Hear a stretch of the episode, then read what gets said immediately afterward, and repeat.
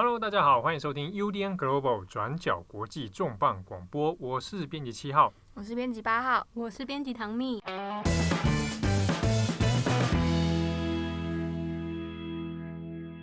今天的重磅广播豪华阵容啊，有一次三个人，对啊，那为什么这个同时带上八号跟唐蜜呢？原因是因为他们两个的声音实在是有点太像了，啊，所以需要编辑七号在中间扮演一个这个诶、欸、搭桥的这样的这样的角色啊。对对对。啊，那啊，像大家应该应该是分得出来啦。大家知道现在在讲话的这个声音是谁的吗？啊，大家现在是不是有遇到困难？不会不会不会不会。好，那今天重磅广播我们要跟大家再聊一件事情哦，就是呃，我们关于疫情的一各种延伸议题，其实聊了不少。好，那这个礼拜呢，要特别跟大家讲一讲，可能很多人今年度哈计划全部泡汤的一件事，那就是旅游啊。对，啊我今年非常想要去泰国玩，想要再去暴吃美食，但都完全泡汤了。你不是去年才去过吗？对，就是很想要再回味。每一年都要去就对了 啊。编辑唐蜜最喜欢泰国啊，这句话说给这些唐蜜呃蜜粉 蜜粉听啊，他喜欢泰国。好，那。比如说好了，在疫情底下，因为的确大家最直观的就会看到旅游业一定是受到非常大的冲击嘛，哦，不管是这个航空的还是海上的哦。好，那比如说编辑七号好了，可能本来今年要跟这个编辑郑红两个人去度蜜月啊，那两个人结果最后啊哇没有办法，对不对？今年就很困扰。对，本来要计划说，哎，这个郑红喜欢英国。啊，大家去英国啊，我要去美国啊，啊，吃？吃炸鸡啊？他不是要去摩洛哥？哦，他要去摩洛哥。他好，他说他想去摩洛哥。这样，我我都不知道。对啊，你都没有，都没有在关心。他要去摩洛哥啊？他说他想啊。好吧。啊，所以但今天就说到，当然是很多的冲击啊。哈，所以我们除了聊一下现在发展到我们已经到五月中了哈，除了聊一下现在为止。各个旅游业、航空业或者这个游轮也好，他们目前当前受到什么样的状况冲击之外，我们也想跟很这个我们的读者听友来聊一下。那之后如果疫情减缓了，这样的未来发展会有什么变化？还是说在面临到也许不知道哪一天疫情又会反扑的时候，我们的旅游业、观光业会有什么样的应应的方式？好，那。我们首先当然先来讲一下比较直观的航空这件事情啊。好，我们有请这个编辑八号先跟我们讲一下啊。嗯，我们先大概了解一下整个国际旅游的衰退状况，就是根据呃世界旅游组织他们的预估，在疫情过后，国际旅客的人次它的水准其实大概会倒推到二零一三年的程度。因为大家知道，过去几年其实不管是航空业或是旅游业，其实算是一个很很兴盛也很重要的呃一个产业。这之中可能跟联航的崛起也有一些影响。嗯，对。但是呃，因为疫情的关系嘛，那以去年同期来比较的话，去年同期大概有十四十四亿的旅客，可是疫情之后呢，可能会直接短少三分之一，变成只有十亿左右。嗯。那这个数字可能都还是比较乐观的，不同国家的预测当然不太一样，有些可能会预测说，比方说下降四十啊，甚至到七十 percent 左右。那大家普遍的希望啊，比较乐观的期待是，比方说我们能不能从今年夏天开始，如果说假设你是在欧洲好了，你先从从一个国家开始国内旅游，那你渐渐从区域开始变成，比方说在欧洲。那可能在未来数年，你再扩大变成恢复到全球旅游，可是你要花费多久走回原本的全球旅游那种大众旅游业兴盛的巅峰状态，就是没有人可以知道答案。就是现阶段来说，大概也很难去乐观说预估，也许未来几年大家的旅游、国际旅游都能够恢复到疫情之前的盛期。对，因为像刚刚七号说，因为你不知道。疫苗什么时候会出来嘛？那病毒二次来袭，最近也有韩国梨泰院的事情。对，那二次封城其实也是可能的，像中国的吉林，嗯，前一阵子就封城了。对，所以可能的预测是说，那状况好一点的话，在今年的夏天，可能先从比较就近的距离的，如果你要旅游的话，啊，假设比如说编辑八号德国人，啊，他从 他从杜宾根这里，对不对？在杜宾根这里闲晃。对，我先从杜宾开始，然后到巴登符腾堡，然后再慢慢整个德国，然后可能再到邻近的。呃，以北欧啊，或是西欧为主，区块式的慢慢放大，这样。胆子这么大啊！区块式慢慢放大，这样。啊，看着随着这个疫情的减缓啊，好，那这个方式听起来也蛮合理啦。好，那对于航空业或其他旅游业来说，这是一个看起来是未来的解决办法吗？嗯。现在，嗯、我们稍后来讲航空业。可是，像刚刚编辑八号讲说，从小的区域开始开放，然后渐渐扩大。其实现在是有一些国家开始讨论的，像是澳洲跟纽西兰的总理在上个礼拜就开了一个线上的视讯会议。他们这个会议除了是交流一些那种抗疫的方式以外，也因为两国其实在疫情的控制上。算是有受到控制，就是整个疫情发展，他们也没有像像是美国啊、英国这样子大爆发，所以他们两国就在讨论说，既然他们都是嗯比较岛屿岛屿的国家，那他们如果航空业持续没有开放的话，那双方的在这种观光业、航空业是不是都会受到更大的打击？所以两国就开始讨论说，是不是可以开放两国之间的嗯航空？那他们就称呼称呼这个叫做旅行泡泡。旅行泡泡，对，之所以叫做泡泡，是因为，嗯，听起来 就是 bubble，是泡泡龙吗？没有，他们的泡泡意思就是说，嗯，两国借由这种重新开放，只有两国因为疫情受到控制，所以他们的人可以交流。那他们在这个交流过程当中，就因为。嗯嗯，这些人他们确定应该是不会有疫情再继续扩散，所以他们就可以免除那种简易的很复杂的流程，例如说要嗯要先在出国的时候要先隔离七到十四天，然后再回国的时候又要再隔离七到十四天，那就解除这一切麻烦的流程，直接就是公民就可以开始交流。那这样看起来好像是两国的公民既可以开放航空的交流，但是又被保护在这个。呃，疫情受到控制的两国的泡泡里面，就是一个安全防护网。啊、对，所以泡泡是这个概念、啊、对，它的泡泡包在那个泡泡泡里面，像泡泡龙把人家包起来一样。对对对。讲泡泡龙实在是现在谁知道？有吧？泡泡龙老派。啊，所以就是说，我也免除了这这两个，等于是这两个地方点对点的哈，直接的。OK，你你的疫情状况是 OK 的，所以我们可以点对点，这样子直接来往。对，然后他们也讲说，当然除了这两国之间以外，他们也想要在扩。他们如果其他国家也受到疫情控制良好的话，像是他们就举例台湾、新加坡，那他们就可以继续扩大。他们有举例新加坡的，他们他们确定吗？对对，他们有举例新加坡。OK OK，那可能他们资料需要一些 update。他们有举例说，那像。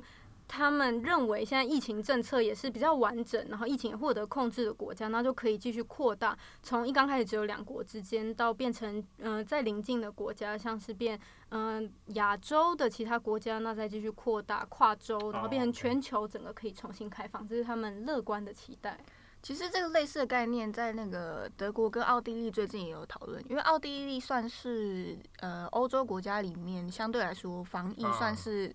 大家外界认为做的比较好的国家，对，那他们进来就是还蛮积极讨论解封，就有讨论说，呃，因为其实，在欧洲来说，德国算是一个很重要的呃旅游观光业的扛把子，旅客输出国，对，旅客输出国，欧陆的陆客，没错，就是你去那时候在那边在欧洲旅游的时候，你可能去 hostel 住。那个同一个房间里，假设十个人，可能有六个 都是德国人，是哦，真的就是真的非常多，你走到哪里都遇得到。所以说，对于奥地利来说，其实德国也是一个很重要的一个旅游经济来源啦。所以他们也很希望说德国可以开放，就是我们两国互相用一个类似旅行走廊的方式。啊，就是他们两个一对一的。对对对。可是呃，目前的状况讨论是德国还是在犹豫啦，还没有。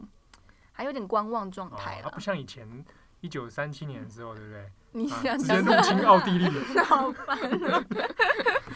那刚刚编辑八号讲到说，德国跟奥地利之间，嗯，会预计可能会在六月的时候开放这件事情，就是开放两国之间的交流。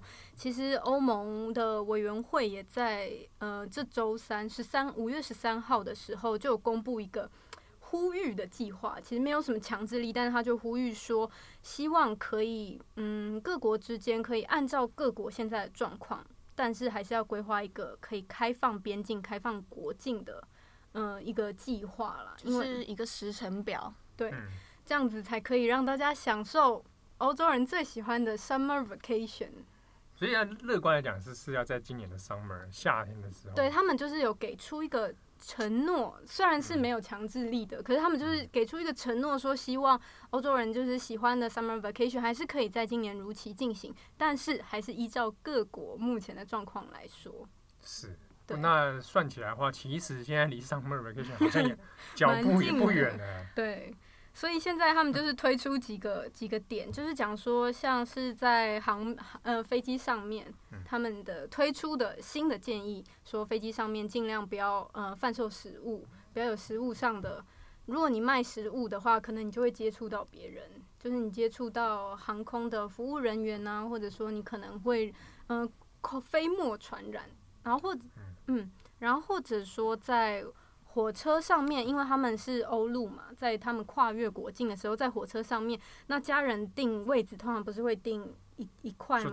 对，大家坐在一起。区域包厢。对，但是他们现在就建议说，在你们购买或者说这些嗯火车的业者、地铁的业者都可以安排一个家人跟家人之间还是要保留一个社交距离，保留一个空位的等等的建议。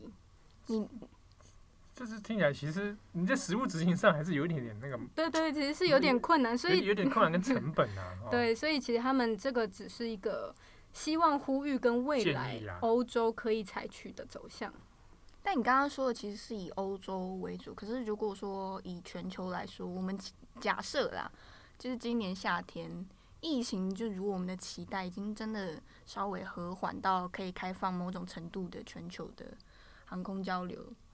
到那个时候，假设我现在要出国的话，我可能整个过程在通关呢、或者是 checking 啊，到登机啊等等，它的过程会有怎么样的改变？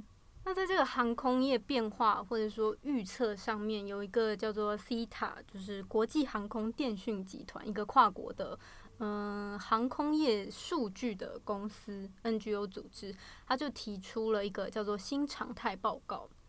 他在这个新常态报告里面就有提出说，那未来，嗯、航空业会，嗯、在整个流程当中遇到什么问题，嗯、会有什么改变？那其中就是会讲说，在检疫上面，一刚开始就会，其实跟现在，就是现在会，呃，量体温啊，确认说你的疫病状况，就是你有没有出现一些类似症状，这种检查还是会持续下去。那同时也有人提出说，会需要借由一些证明的方式，免疫呃，就有人讲说是免疫护照或者说证明书的方式来证明说他并没有他的身体状况良好，经过检疫之后，他也确定他身上并没有带有病毒。那借由这个方式，你才可以入境。但是比较大的变化是说，比较变成比较数位化，非接触型的旅行。什么意思？什么意思？非接触型的旅行。对对对，他们就讲说，像我们现在在。呃，叫什么？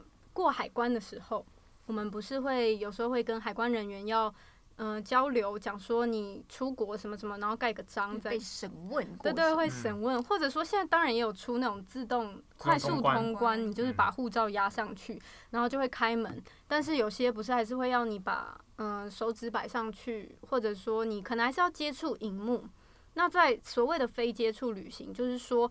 采取像是呃跟手机会做联动，智慧型手机会做联动。现在 Apple 不是有那种嗯脸部解锁嘛，Face ID，然后他们就说，那就变得这些航空业过海关的时候也会加入，就是这种 Face ID 的功能，就变成扫脸就对了。对，就是扫脸，那我就知道你这个人。的大概是你的身份呢、啊，然后你买了你买了怎么样的机票，那你可以过海关这样。但这样等于他要先建立他的脸部资料喽？对，就是要联动到这个系统里面。那或者是我们在要上飞机前，我们不是会先把行李交给那个航空人员，然后他们会把我们的行李搬上去那种那个链条带上面，然后经过扫描嘛。嗯。但是如果要非接触旅行的话，这要怎么办到呢？啊，不就自助弄就好了？台湾自助 对，可是这都 自己扛起来吗？自助不是不是自助弄，你还是嗯、呃，如果你要贴那个标签，不是会要贴一些那个行李上要贴说这个已经确认没问题的标签，或者说这个这个行李是要从哪飞到哪，上面还是要贴一个标签，那你可能就要操作那个荧幕。OK，那现在是对，对，那现在是采取说不会。不会有操作荧幕这件事，因为你光是操作荧幕，你手就会接触，你可能就会接触到别人手指热热碰过的地方。啊，对，所以那现在就是讲说，谁按的热热的、啊？看太久了吧？对呀、啊，是怎么样？那就会有一个扫描的通道，就是在你带着这个行李过去，当然你把它送上机的时候，你先扫过这个通道，它就会先嗯，会先确认你这个行李有没有问题，那就会直接付给他一个数位的标签。这样就不用，就是接触荧幕，你也不需要跟人接触到。什么叫做数位的标签呢？就是他们他们讲的其实蛮含糊的，就是一切都想要数位化。例如说，他他可能会记录你的这个行李的是由谁带的，然后可能是会在上面做一个可以扫描的记号。那这个记号不就是接触了吗？没有，就是电子接触，不是人接触，就是是由电子数位的系统接触的，不是由你跟人跟人之间，或者是你们会借由某一个媒介间接接触这样。OK，这是预期啦。对，对对。当然我，我就我我相信这个要全面推广是有一段有一段距离。对。好，在尤其是技术设备上面，现在要全面推这件事情，应该是还。可预见的未来，因为目前大概全球要能够做的大概也不多啦。对，然后紧接着就是要上飞机。我们现在假设是编辑唐蜜哈，他现在哎、欸、通关了。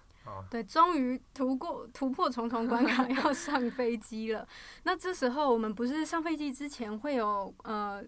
空姐打招呼，你好，对对，你好，然后来确认一下，拿一下你的机票，然后讲说，哎、欸，你的位置在哪里？哪里，请走哪一个通道，什么什么的。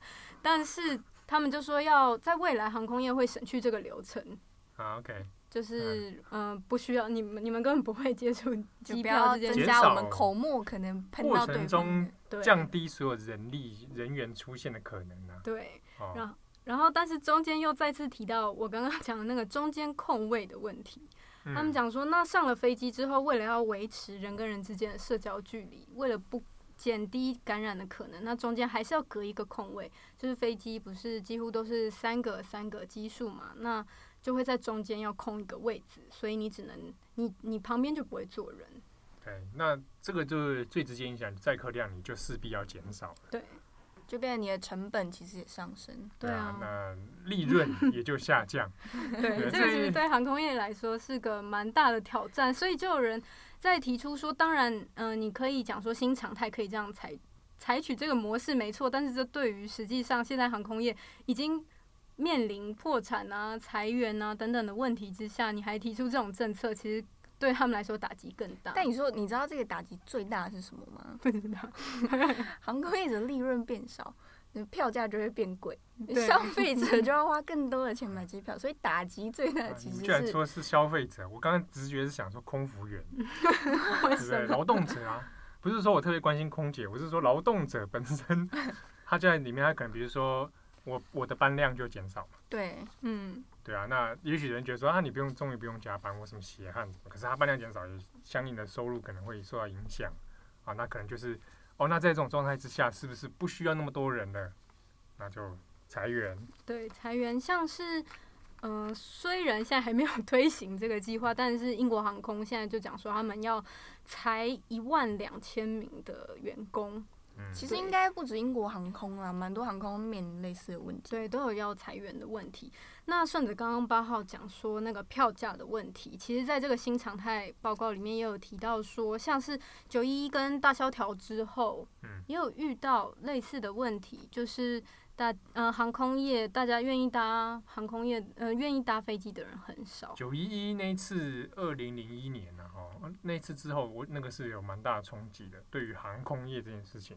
对，对我自己虽然那时候年纪比较小，但也有就是依稀有一点印象，新闻会说就是不敢搭飞机，对，然后机场的出入变得非常安检很严格等等。对，尤其是说，尤其飞往美国的飞机，大家那时候觉得就吓得半死了。对，可是就有人拿这个案，这件这几件比较大的事件，就是对航空业比较大影响的事件，举例说，像九一一跟大萧条之后，其实票价是有一度是降低的，就是在大概一年到两年之内，票价是降低的。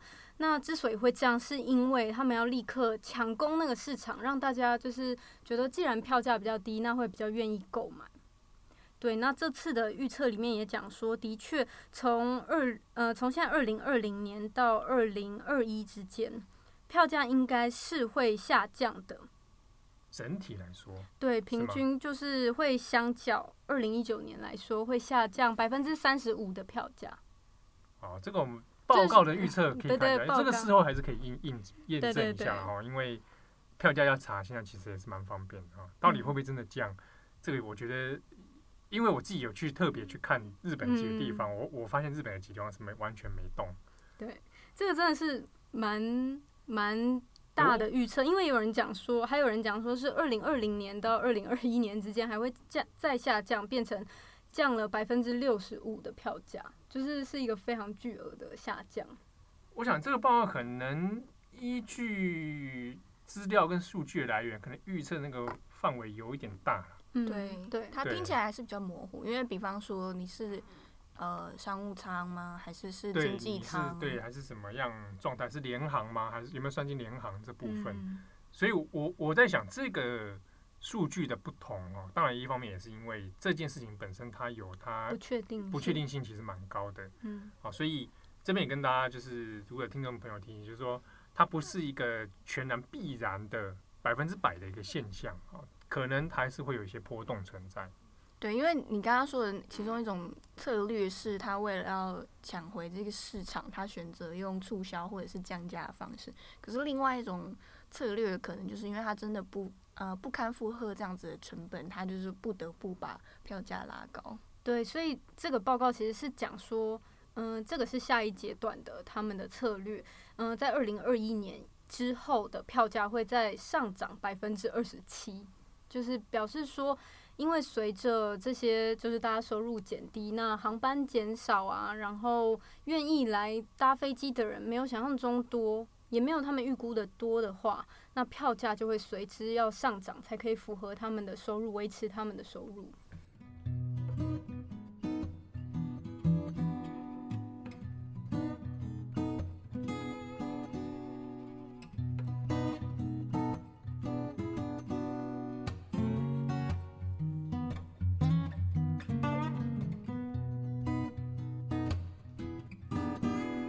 好，那另外一个关于这个旅游啊，疫情之下的旅游呢，有一个蛮有趣的新名词或者一个概念出来哈，叫做防疫护照。嗯，immunity passport。One more time。immunity passport。啊，就是哎、欸，防疫护照这个听起来是什么样的概念啊？对，防疫护照的意思，呃，现在像是智利啊、美国啊、德国都有推出类似的概念。他们就是说，你要经过检验之后，就是你经过病毒检测之后，确定你身上是带有抗体的，那你才可以拥有这个防疫护照。你是说针对新型冠状病毒的检测？对，针对新型冠状病毒的检测。我要有抗体。对，你要有抗体。经过检测，不是说我检测都没事。没有，是要你有抗体。我要有抗体。对，你要有抗体之后，你才可以拿到这个防疫护照。那这个护照当然不是。大家想象中只有限于旅游而已。那同时，你就拥有一个有点像工作许可证，因为有些国家其实还没有复工啊，也还没有开始他们的商业模式。可是，当你拥有这个证照、这个 passport 的时候，你就可以确认你是拥有可以工作的资格，你也可以自由的旅行。那我觉得这听起来其实好像比较适合翻成免疫护照诶，因为不管是它英文原文还有它的意思，其实比较像免疫。嗯。对，嗯，免疫护照的确比较贴近一点，因为就是显示出你已经对这个病毒你是免疫的。啊，免疫护照这可是这样感觉起来就是说，我刚刚讲说你还要验，然后你要有抗体啊。如果我本来就没有得、嗯、得到 COVID-19，我也想要出国啊。对啊，对，然后我去验啊，就是我没事，可是我身上没抗体。对，这个 WHO 卫生世界卫生组织就对此就。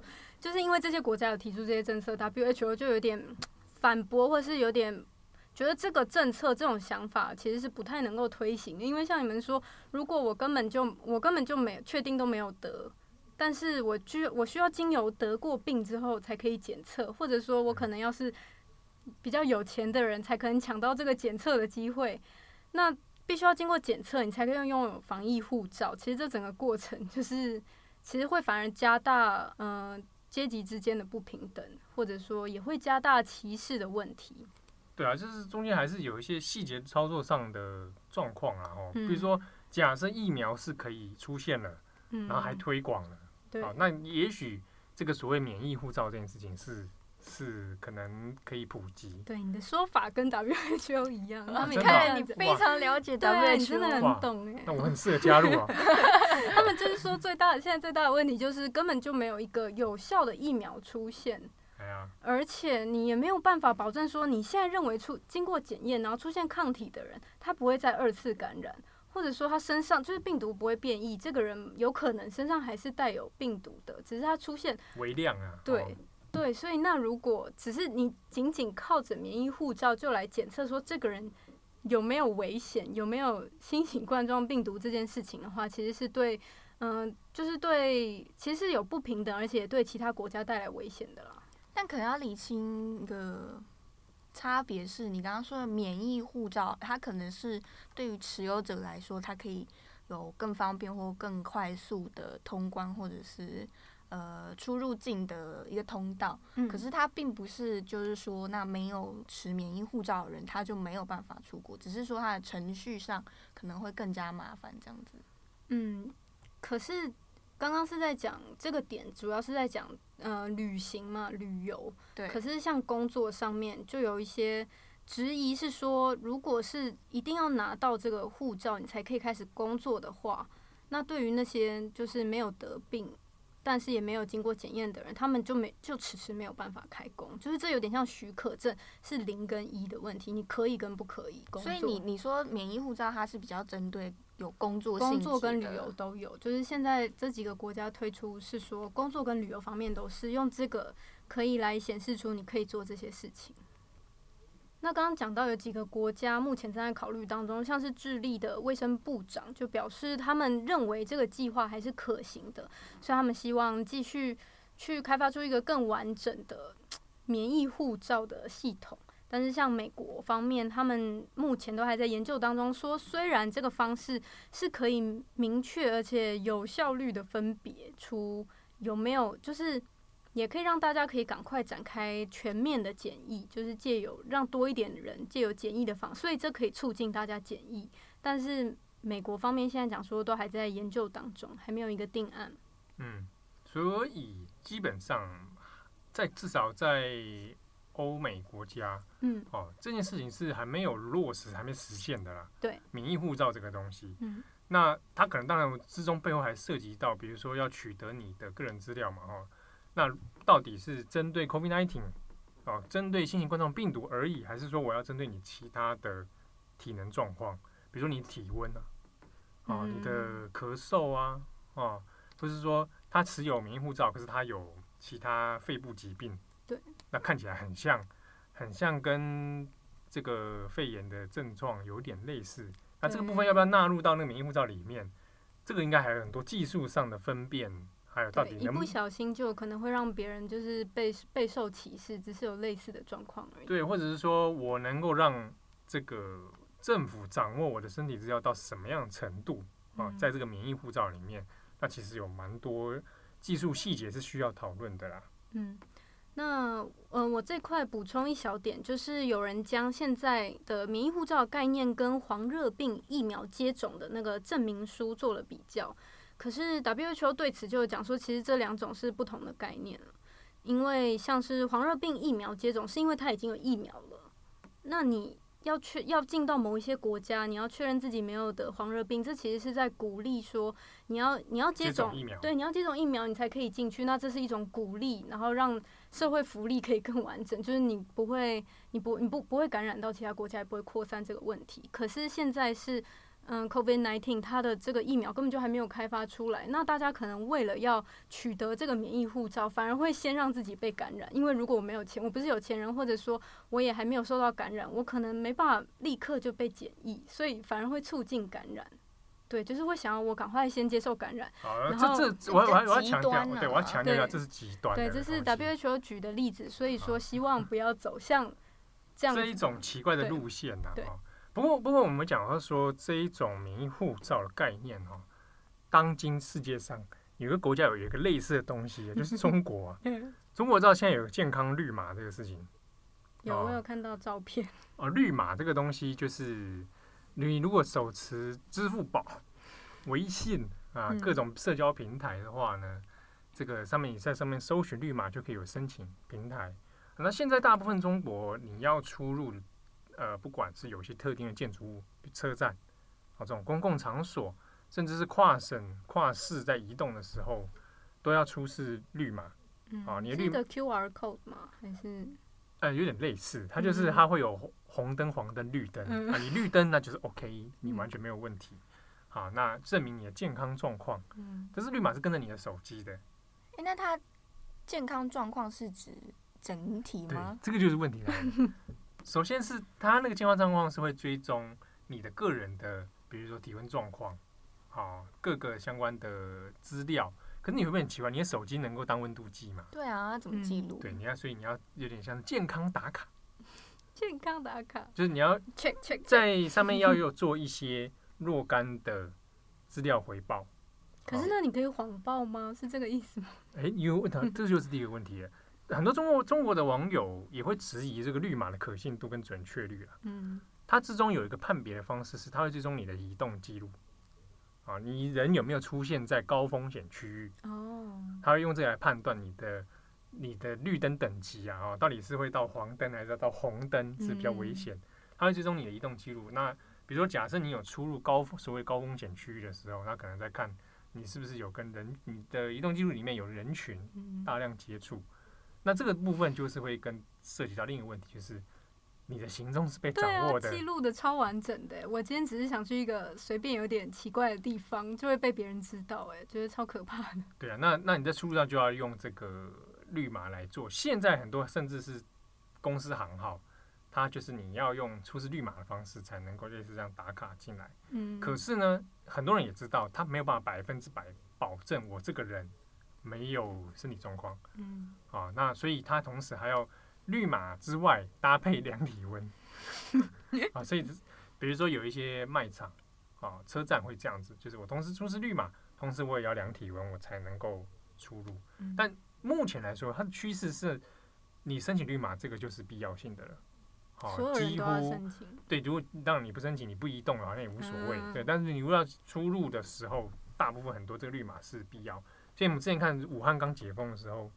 才有那个很多人排队啊，对，要要进嘛，那他出示绿码，他同时旁边有 QR code 给你扫，就是你还没申请的扫这边来申请。有的人不知道，他拿的是纸本的那个健康证明，还不认可啊，那就那就人被卡在门那边，也不能就，就是直接退回啊，你不能你你不能只拿纸本证明，你要有健康绿码。死脑筋啊！啊，对，那就是人家处理方式是这样啊，当然这中间就有一些隐私权呐、啊。啊的一些问题，老大哥永远在看你啊！啊，这样的一些疑虑啊。嗯。好，那我们刚刚前面讲完了这一些航空啊、旅游啊部分，我们也来谈一下，跟大家很关心的就是游轮这件事情。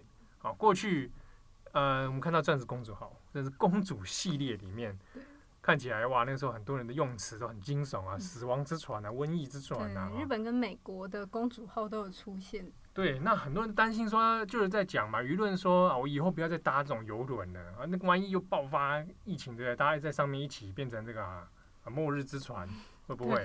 所以大家在想说，那哇，那游轮业是不是惨兮兮完蛋了？如果以二零二零这一年度来说的话，的确是非常非常惨淡，没错。因为就像刚刚说的，就是一系列这种染疫状况出现。我们以刚刚说的公主游轮这个集团为例子好了。就是包含说钻石公主号跟至尊公主号的这间公司，那它其实早在四月的时候，它已经取消了呃阿拉斯加海湾的游轮的旅游。那在五月的时候呢，它又进一步宣布说，夏季，今年夏季啦，本来应该是这种游轮旅游的这个旺季嘛，嗯、就是在夏天的时候，你乘着海风啊，出去瞎趴一下 啊。可是因为现在疫情关系，加上大众观感，还有你防疫措施，可能没有办法保证说会不会在游轮上爆发嘛，所以他们在五月的时候也宣布说，取消了大部分在夏季里面的这个航线旅游。嗯，那可是呢，另外一方面来说。其他的许多那种呃比较接近豪华旅游的那一种游轮公司，他们其实陆续有在计划说，这种航线全球暂停状况是不是，比方说到六月开始，我们陆续来看要不要解禁。有一些呃游轮公司甚至是开始已经希望说，比方说我在七月或者是我在八月开始，我先恢复部分的呃游轮航线，对我也是逐步性的开始慢慢展开。那有一个另外跟大家直观想象可能会稍微有点讶异的一个业界消息，是在呃北欧旅游跟 SPA 研究所的一个呃市场研究的主管，他自己呃对媒体说的消息是，他听说其实明年的旅游啊，这种游轮旅游观光，二零二一年，对，二零二一年，基本上这种游轮差不多都已经要快被订满了，哇。订满了，对，就是，但当然这是这个业界人士他的说法，他不一定完全准准确啦。对，当然，呃，有几种可能呢、啊？哦，我本来今年要去的，嗯，我延后，对，有没有可能就是说，OK，我改订单，哦，或者是有一种就是报复型的消费，对，对对，我超想出国了啊！如果明年没有问题，我就赌一把，对不对？我明年就狂订。对，而且现在先，你可能现在先订。但是你到时候你在如果真有状况，那我就先取消嘛。哦，或者说我期待是不是有理赔啊之类的，而且可能也是这样的方式，然后定到明年去。那亦或者是业者，当然也有可能有一些促销，嗯，或者消息出来之后的一些边际的效应啊。你看我讲的很委婉，对，当然不不都有可能啦。哦，他但就是说，至少我们可以看到有业界人士放出来的消息是明年度哦。并不是说大家都没没有在订游轮旅游了，还是有人不少人是订满的状况。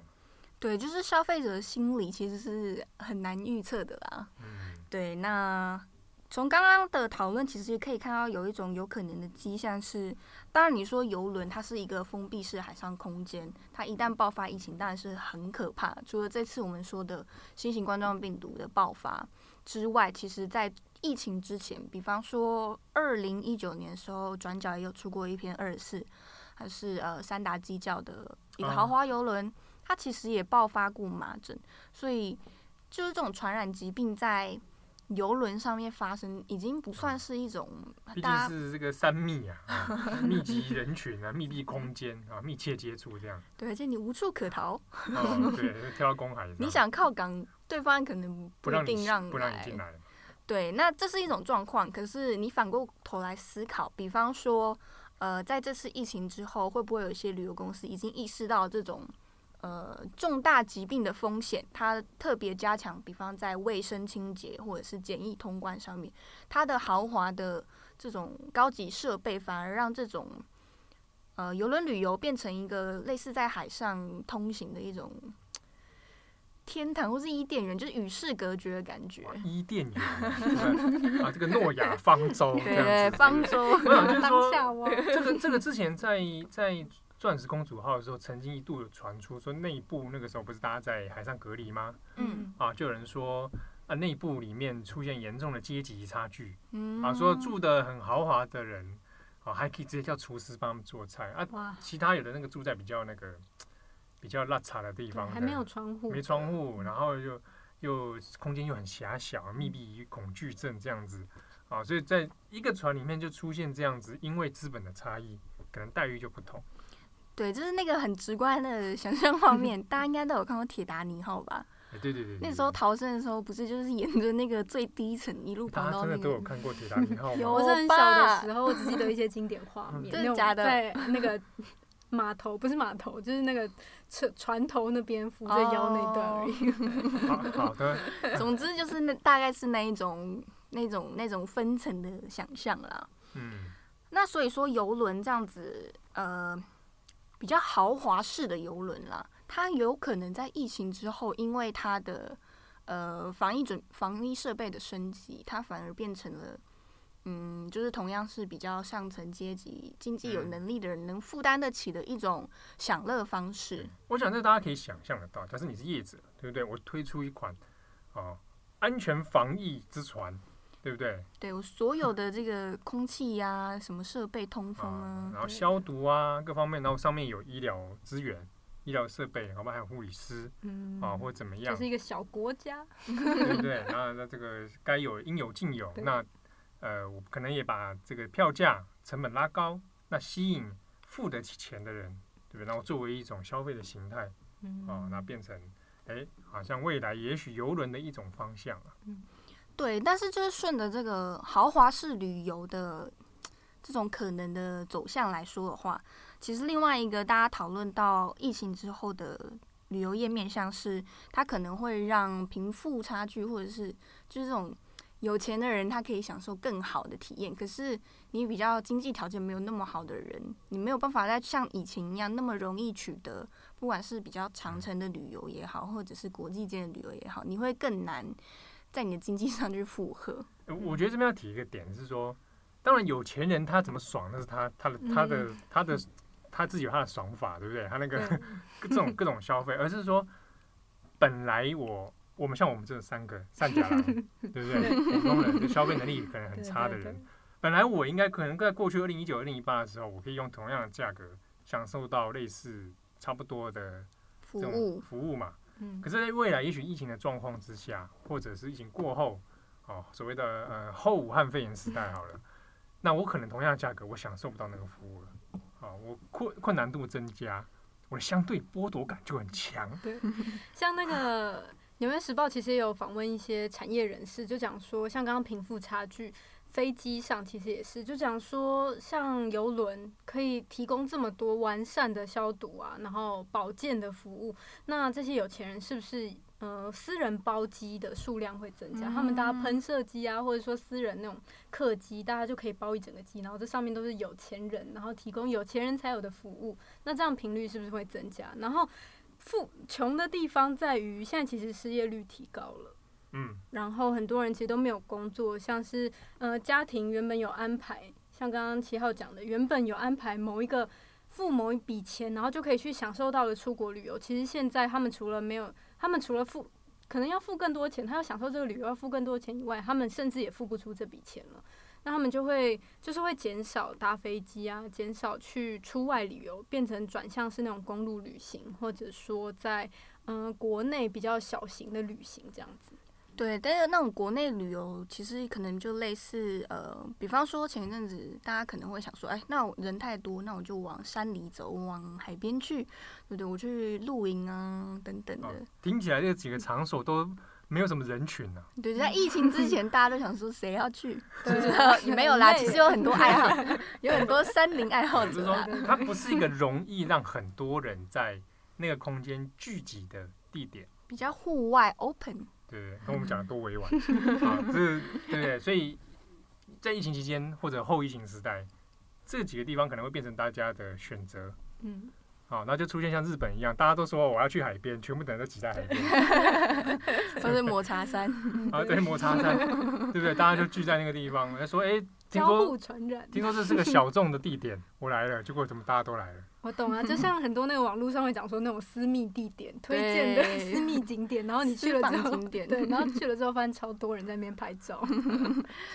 对，但是我回过头来讲，就是刚刚说的那个比较奢侈那种高等的消费旅游。呃，大家比较可以想象，比方说还有那种包栋式的 villa 啊，包栋式或是度假村，就是你全包下来，就是我反正我防止其他所谓闲杂人等 或是有可能有风险的人，那你们就不要来，那我在里面好好的玩我的这个享乐哦，就是就是一个安全的空间，在里面爽。你是无人岛这种，度假岛无人岛，Wilson，然后在上面。一群人在上面。球，Wilson 是排球，哦、是排球，好失礼，真的很失礼。你要跟 Wilson 道歉，我道歉，Wilson，Sorry。Wilson 朋友最近康复了。哦，对对对。好，所以这个状况看起来就是，的的确，而而且这个现象恐怕也不只是西方啊，在东方，中国、日本啊，各个韩国啊，旅游状况，甚至台湾，可能都有这样的倾向是会出现的。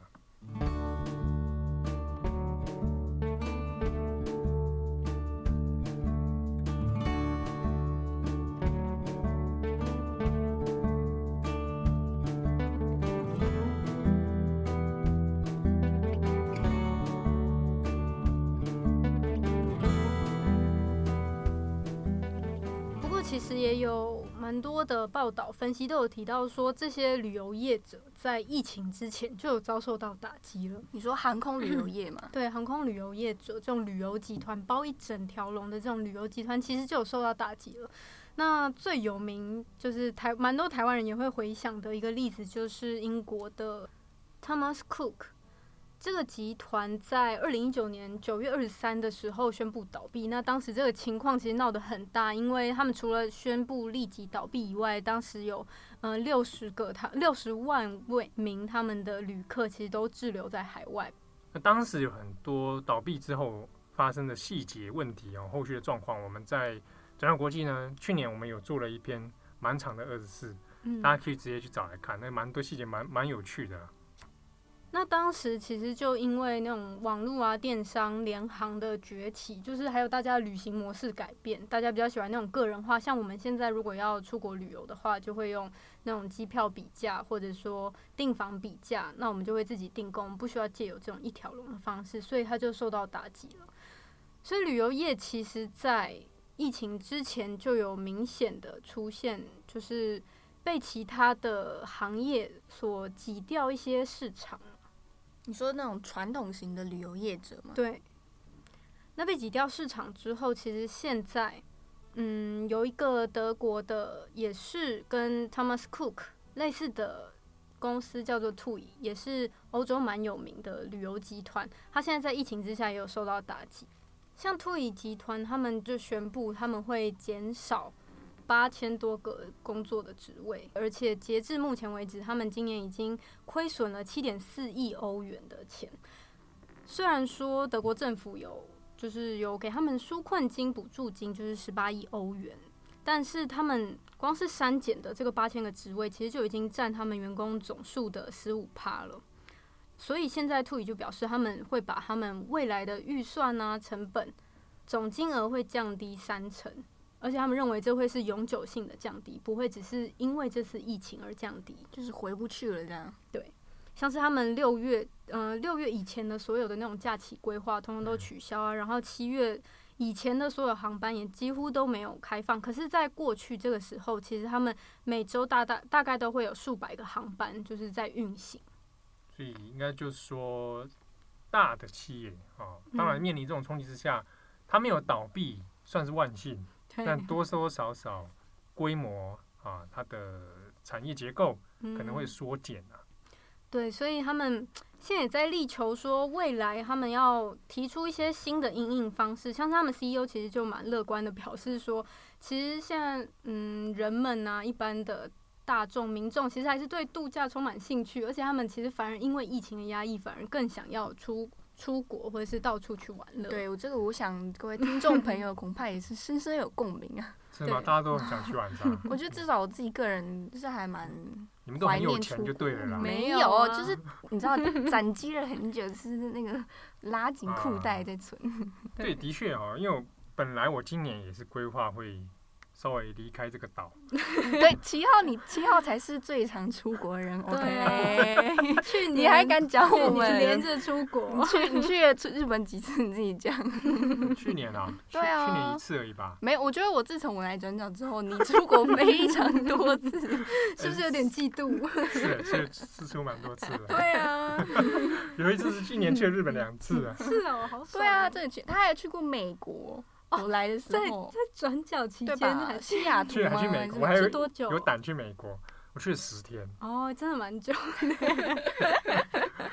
好，就是大家压抑很久之后，就会想出出国玩，所以他们认为未来的展望其实是没有到他们可能会倒闭啊，或者说完全一蹶不振的。他们相信未来还是有这个发展的可能，但他们必须要重新规划出新的一些产品组合。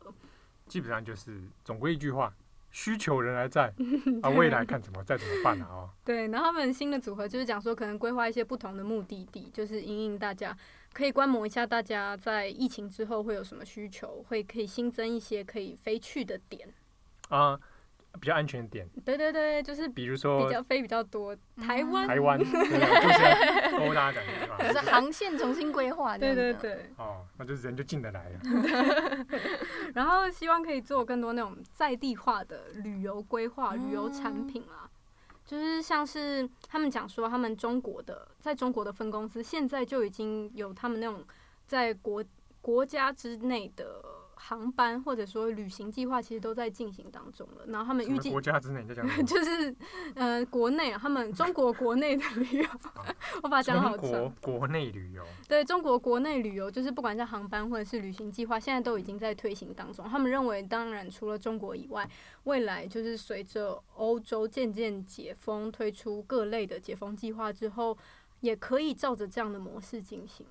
我补充一下啊，中国旅游这部分，因为我们可以找几个指标性的城市啊，比如说北京好了，北京有一个旅游的胜地之一啊，不只是万里长城啊，那个 北京故宫，嗯啊，北京故宫后来的开放预约是直接约满的啊，那个那个需求是存在，可是它的预约是有限制流量，限制来客的人数，啊。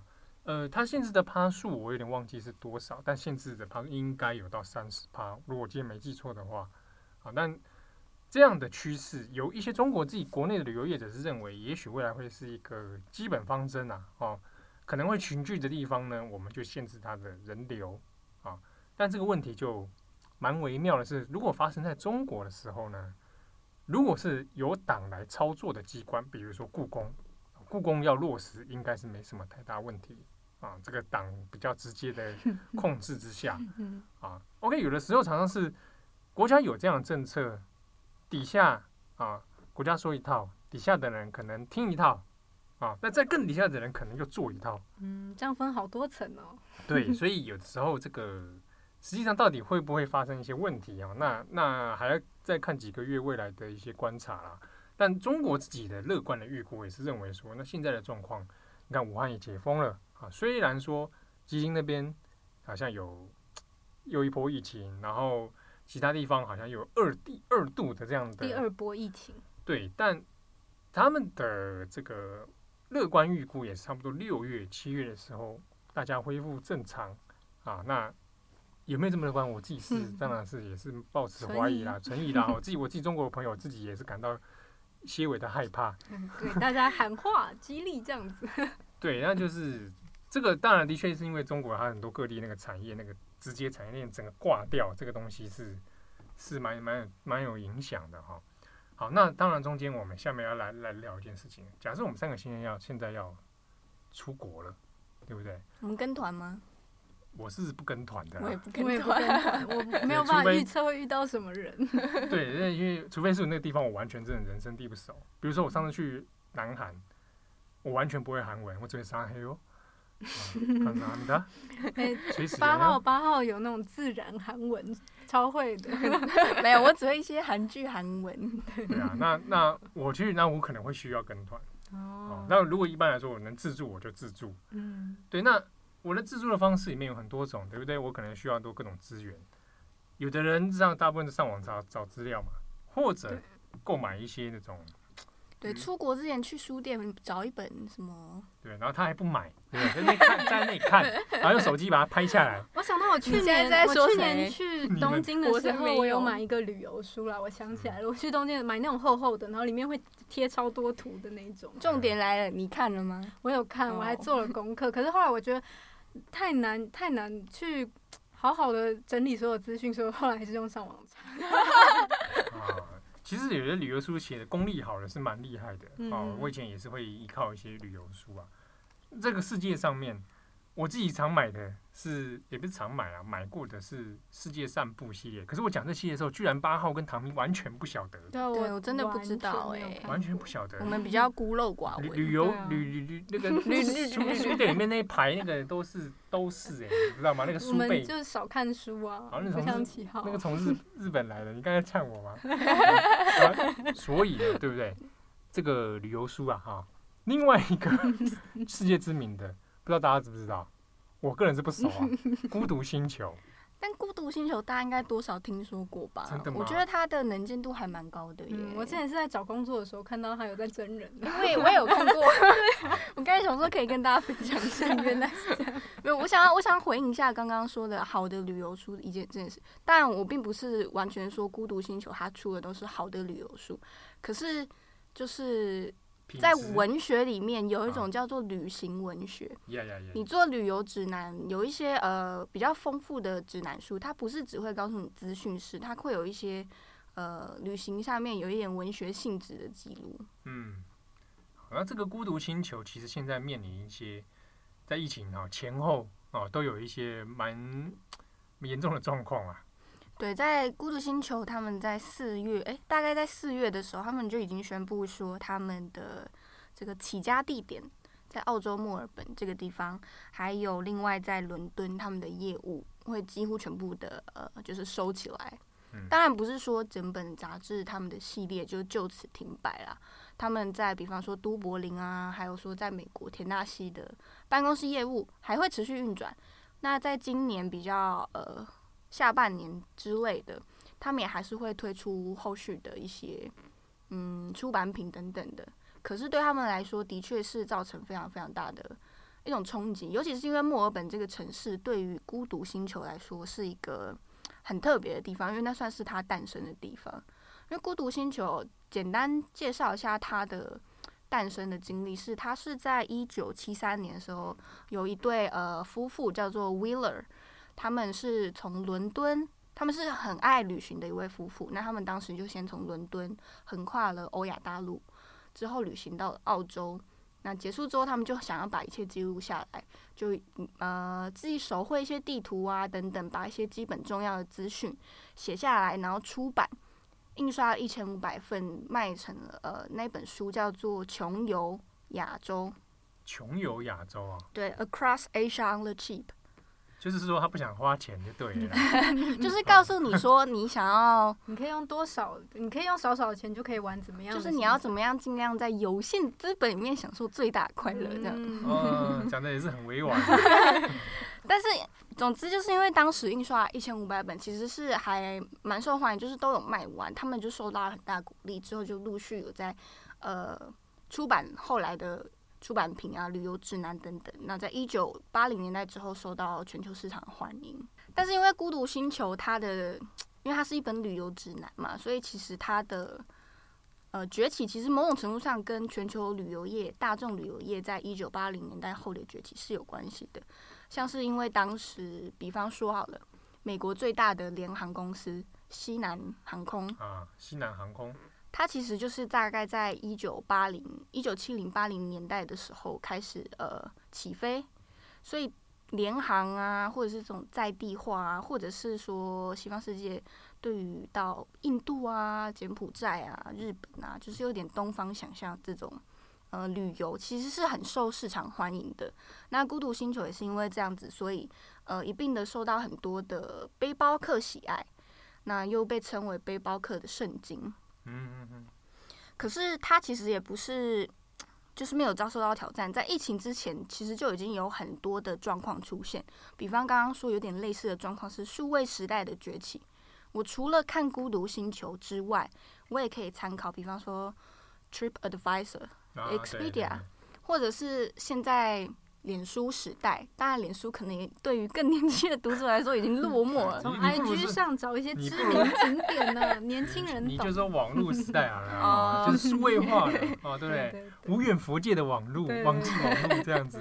没有啦，是个 IG 很不擅很不擅长使用 IG 的人。因为我举例说，就是大家可能会去搜粉砖，或者是 Instagram 直接找那个地方，就已经会有很多的，不管他是 YouTuber 也好，或者是他是。部落客也好，嗯、已经有很多零碎的那种网络资讯在网络上。虽然孤独星球他们有尝试数位化，他们也有做自己的网站等等的，可是因为就是百家争鸣嘛，你终究很难敌过这个市场。加上纸本行业其实本来就有一些冲击啊。对，所以呃，孤独星球它自己本身就是有遭遇几次的，比方说收购啊、卖出去啊等等。那再到这次疫情冲击之下，就是变成业务量的在缩减。不过哦，在这种后疫情之下，对不对？可能还开始很多人在思考着这个生命的意义啊，会不会？你们有没有开始思考人人类的脆弱很广哎，人类的脆弱，人类的脆弱，对不对？我与这个星球、这个地球的关系有没有？对，我是不是该让这个世界更好呢？我就是这么正向的人，是这样子啊。我觉得听起来很勉强。是。那之中有人想说，啊，扯那么多，对不对？啊，疫情现在这个也是有风险啊，不然这样啊。反正现在这个旅游有时候花钱啊，又耗体力之外，欸，这个其实好像还有点不环保啊，排碳量变高，对，搭个飞机，啊，搭飞机最常被骂，嗯，坐船，对不对？搭那个车辆，好像都觉得，哎，欸，那不如我干脆也不要去了啦，啊，我们作为一个环保人士，我不行，啊，或者说有没有什么办法？我稍微环保一点，环保旅游。环保旅游不是我躺在家里，然后带个 VR 环保旅游。就还是要出去玩，但是有什么更环保的方式？对，或者说我可以相应起来，比较绿色一点的方式。哦，对，这种方式大家也是比较常称叫做绿色旅游。其实这个还蛮直观，因为疫情封呃就是封锁期间不是很长，大家会看到新闻，比方说什么。呃，空污状况减少啊，排碳量减少啊，海水更清澈啊，啊什么什么等等的。所以，绿色旅游的概念在疫情后疫情时代的讨论，其实是还蛮算蛮是蛮热烈的。可是我要先讲的是，在呃疫情之前，其实对于绿色旅游的讨论，还有对于现在这种航空为主的国际旅游方式。它造成的环境影响已经有呃蛮多次的那种反动抗议出现，嗯，比方说大家我讲一个关键字就是 Greta 啊，格格 Greta，对，就是这位瑞典的少女，嗯、就是气候少女，啊，气候少女，气候少女怎么样？她她怎么样？嗯，就是她一直都是很积极的呃呼吁大家要注重环保议题嘛，那她本人也是呃强调说她自己其实是。拒绝搭飞机这种方式，他就是会透过比方说长途火车方式来移动，或者是搭船啊等等的。嗯，那除了 Greta 之外，还有常常那种抗议现场，你会看到很多人躺在地上，或是打扮的稍微有点可怕的那种团体，叫做 Extinction Rebellion。啊，啊，我们好像有有一次有讲过，之前重磅广播有讲过一集，对，我们也有讨论过。那在这种气候变迁，大家好像因为比方说澳洲的野火。或者是什么威尼斯岛的下沉啊、水灾等等那种气候暖化啊，极端气候越来越开始有感之下，是这种社会运动稍微有点变成类似，有点像一种显学啊。就是在这种氛围之下，有一种呃运动叫做 flight shaming，shaming 就是 shame，s h a m e 那个 shame。那这个词其实是 Greta 他自己也有讲过，他就是有一点在说。呃，航空飞行旅游这种，你应该要思考，或是把它当做是一种你要觉得羞耻的事情。对，好好 dare you，羞羞圈立刻带上，非常尖锐啊，How dare you？对，那这种呃说法其实应该不是算什么新闻了，因为比方说大家都知道，就是旅游业里面的碳排放量，飞行算是占一个呃很大的份额嘛。我举个例来说，比较具体一点，就是从纽约飞到伦敦，你来回这一趟，这个我从纽约飞去伦敦找郑红。对，今天编辑 七号他从纽约飞去伦敦找编辑郑红，他就是飞过去又飞回来，这个碳足迹的排放量大概相当于一个人吃肉，他吃两年。真的、哦？对。啊，你意思是说，那如果我不吃肉两年，就可以搭一次这个飞机，我就可以去 纽约。你要你要这样换算，我也没有意见。你可以说服你自己就好。这样不错哎。哎，不错，这不伦类比啊。对，总之就是因为航空业它其实已经就是在气候变迁议题上面算是一个被认为需要有改革或是重新思考的一个产业。嗯，那在这次呃疫情之后，大家就会想说，你是不是比方我们更多来利用火车、客运，或者是刚刚有提到那种渡轮，你用这种相对来说碳排碳排放量比较少的方式来旅游。那这种绿色旅游，它很呃。算是也属于另外一种性质，就是那种慢旅游。嗯，因为你想想看，你不搭飞机，我们刚刚说的那种其他那种路啊、海上的交通方式，它其实都费时会更久。可是它某种程度上来说，也符有一点符合，就是后疫情时代那一种，嗯，你静下来，或者是你要去深入当地的那种旅游方式，啊、速度节奏感放缓啊，啊，慢对。因为过度旅游啊，大家说的过度旅游，比方说就是像七号这样，你算过度旅游的？没有，你可能还不算。就是比方说那种极端旅游，我所谓极端旅游，就是说像比方说巴塞隆纳、呃威尼斯这些观光重镇，其实在过去几年很长期的都是受到太多的旅客啊直接涌进来，嗯嗯嗯，整个城市很大。对他们已经没有办法负荷。那在疫情当中，上一集我们的呃时尚产业冲击有提到一种叫做反消费主义的思考。嗯，那放在这种旅游脉络下面，它就有点类似，其实也是一种对于反过度消费，也就是反过度旅游的一种思考。也就是说我我可能减少不要去那种已经负荷很大的地区。对，因为这一方面也是因为。那些很热门的地方人就很多，你也有可能有染疫的风险，所以你就会比较分散去一些呃临近的地方啊。那它相对可能就不太需要搭到飞机了。嗯嗯嗯，或者是说我把旅游能够去的点都拓再拓展哦，不用不一定都集中在，比如说我去哪边，哦去日本就是一定跑京都，啊京都也当当地也觉得负荷量很大，拜托你们不要来哦。这种我们把点稍微分散一点。对，这个类似的概念，嗯，其实，在蛮多国家在疫情期间就有逐步呃做一些小小的改变。比方说在，在呃意大利的米兰，或者是法国，或是德国，他们都有开始在增设更多的自行车道。嗯，那以米兰为例，好，他们目前就是市政府有在讨论，他们希望能够把这座城市在未来更朝无车城市来前进。所以这也是一种因应。绿色旅游所做的技术上、设备上的一种变化。对，那像是在呃威尼斯的话，呃，他们也是有一些关于科技上应用，比方说你去装设一些呃侦测器、智能侦测器，侦测人流。那你也是要目的要限制说人不要一次这么多的涌进威尼斯。那我这里想说，包括刚刚讲这么多，那我非常想去的那个泰国的状况呢？泰国呢，呃，他们其实。因为大家知道，亚洲国家里面，泰国算是大家都非常喜欢去的一个国家。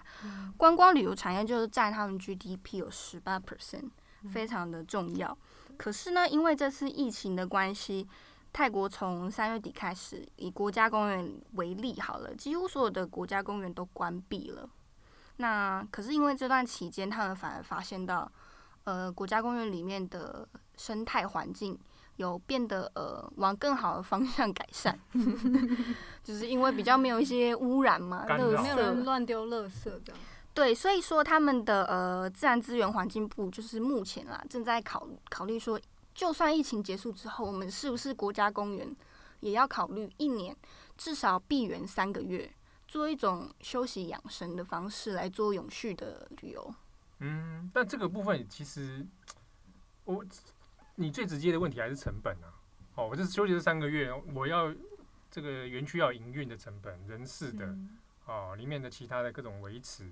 对啊，如果原本是依靠这些观光客来缴那种就是入场费、入入园费这样子的话，那如果直接闭园，可能就没有，就少了这三个月的收入。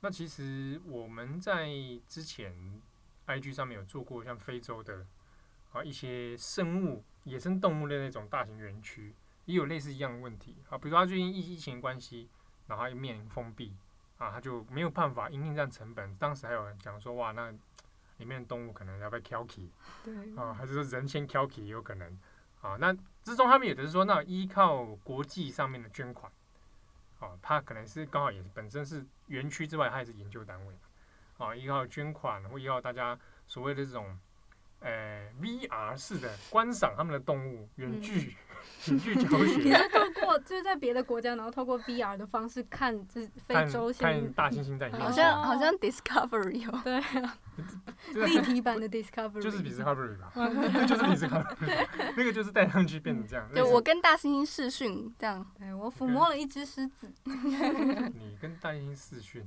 什 么吗？哎，可是我想到编辑八号之前就有跟我讲说，因为我就有问他说，那如果疫情过后要出国的话，你现在不考虑任何的成本，你最想去哪一个哪里玩？然后编辑八号怎么回答呢？我已经忘记我那时候回你什么。你跟我讲说你很想去非洲啊？哦哦，对对对，非洲哪里？非洲很大哎。我会说我想要去非洲，是因为那个。Google 相簿一直提醒我说，那个几年前的此时，你人正在哪里？但是因为我哎、欸，大概应该有三年了，啊、我大概三年前有去过非洲的摩洛哥，然后因为算是我有去旅行的国家里面前三名喜欢的。真的哦，对啊，你世界跑哎，我去的国家都很少。你们不要因为我是单一地点频率很高。我是因为当时刚好有地利之便，好不好？在那边念书啦。不是摩洛哥啦，我是说，我是说你在 那个国外念书，经常去非洲嘛。对，所以我就是还蛮想要再去非洲看看的，因为我对于就是那种有一点野性的。注意哦，注意用词哦。哎，刻板印象。等一下，我必须要，不对不对，我这边要破除这两位的偏见。野性它本身是一个很中性的词汇。对，还以为说非洲不能有图书馆吗？对啊，我刚刚完全没有想到这块啊，我觉得是，我觉得是你们脑中要好好的自我整肃。不过我们今天讲到这里，讲到说所谓的当今一个 turn 叫第三世界哈。呃，在后疫情时代之后，在这个状态之下，那如果八号要去非洲，他有可能要面临一个考虑的问题是，那即便我们台湾这边或其他地方，OK，因为疫情和缓了，OK 了，放行了，我们可以出去了，可是当地的疫情状况，啊，或者他有没有这个能量来处理，那是可能会是一个未来的一个难关呢。对，以非洲国家为例的话，因为呃，非洲的公共卫生状况其实，嗯、在相对来说资源上是比较少的，所以比方说好了，它假设未来呃，在我们的期待之下，它开放重新旅游，全球尺度的旅游，那你一方面你可以去了，可是问题是它事后发生的病毒风险是是不是你个人或者是？呃，你的国家有可能会要承担的，因为比方说你滞留在那边了，嗯，那国家需要把你再回来吗？等等，那但其实后续衍生的状况是非常非常多的。可是因为另外的状况是，对于非洲国家来说，旅游业是非常非常重要的经济支柱。对，因为他们呃，尤其是国际旅游方面，因为相对于非洲国家之间的旅游来说，其实他们更多是依靠，比方说来自欧洲。美国或是亚洲、中国啊等等的游客来的呃这些经济收入，那因为这次的状况，他们已经受到很大的呃冲击，也有很多人失业，所以比方说埃及好了，他们就是已经计划说要在六月中旬开始先以国内的旅游解封为呃方针，就是也是逐步式的啦，就是国内区域，然后再到全球这样子的方式来走，就是你可以。呃，想见他们其实是很希望赶快能够把旅游业的产业能量带回来。那再以刚刚我说到摩洛哥为例好了，摩洛哥他们的呃政府是相对比较，我觉得他们是还蛮比较务实，就是直接说他们也是知道今年夏天可能外国旅客就是不来了。对啊。所以他们其实也比较没有嗯期待说可以在今年夏天恢复。以前的产业能量，然后他们也是希望先鼓励国内旅游。那有一些策略，比方说是呃一些游客他的退订，那我可可不可能考虑不要让你先完全退订？我们比方说让他延后，或是我给你一个补偿券，就是还是让你可以往我们这边消费，只是时间是不是往后挪？这是一种。那另外一种也有人提出来说，有没有可能，比方说公务人员啊，或者是国营企业的工人啊等等，那你给给他一种类似旅游券的方式，去促进国内的消费。好了，那在后疫情的之下呢，啊，未来这个旅游会有怎么样的发展？其实目前还当然是有有待观察哈。那即便以当前目前的科技来说，让你达到像《银翼杀手》里面那种 那种旅游方式，应该是极度的困难啊！你就算带 VR，叫我说你 VR 去纽约，去你 VR 去泰国，VR 去泰国那个爽感就不一样。我就是想要吃那里的食物，跟就是感受那里热到爆的。叫外卖啊？没有台湾的 没有，我对最近不是你没有在看娘娘？我想，因为旅游这件事情，它有一个很难被取代的部分，是因为它是一个感官。嗯、哦，我不是说感官是怎样，我是说整个人哈五五五官五官五感五感体验啊，气味、触觉啊各方面的。那当然中间你说 VR 旅游是不是能够取代？那我觉得是不大可能啊。原因是因为你你旅你你人到当地旅游还有边际效应嘛，对你购买啊什么一大堆有的没的，对。那当前的科技状况应该不大可能，那更不要说太空旅游这件事情了。啊，搞不好你还中了太空病毒之类的。好，那。后来后续会怎么样发展？那大家也可以持续观察。那我个人这个是蛮想去日本的，所以你下一个想要出发的地点是日本？哎、欸，可是你去那么多次，你不会想要就是比方尝试一些其他国家吗？我每次去都有新发现。OK OK，好浪漫哦。对啊，对啊。但是当然，比如说我本来可能计划原本想说去去趟香港。嗯，但我怕访问吗？我怕我去了之后我会，我 我能进去吗？我我有点怀疑啊，不晓得。好，那中国之前有去过几次，刚好十年前的十年前我人在武汉，有有那个很丑的时期。什么在讲什么？很丑，你说很丑，分享那个照片。对，比如说啊，为你说要不去北京，去去去哪边去哪，对不对？看一看啊，做一些访问什么的。也是有点想，不过当然还是回过头来还是蛮想去日本的。我想去出 云，一只梦，我想再去一次。我想去葡萄牙，也想去非洲。啊，你这么讲很可怜啊。对啊，然后在这边幻想，听友们也可以好我们听友人就在那里啊。对啊，对啊，对不对？那听友们如果听完，也可以想想自己 在疫情过后想要去哪里，或者说你人就在我们想要去的地方的话。听友说，哎，你们都不想国内的，是不是？啊。满脑子想国外的，我很想去亲近牧场，亲近农场，我想去台东，真的，嗯，哎，你们可以到天母啊，到天母感觉这是另外国家，出国的感觉。谢谢谢谢，来自天母。那那请那到时候可能要请七号帮我批准，因为这七号是标准的天龙，对，你也要有一个护照，你只要申请免疫护照，我帮你。等一下，请问一下，那我要戴那个像鱼缸的头盔吗？天龙人的头盔哦，我我免。准许你不用担心。哦，好，谢谢，谢谢。好，那感谢大家今天的收听，我是编辑七号，我是编辑唐蜜，我是八号，我们下礼拜见，拜拜。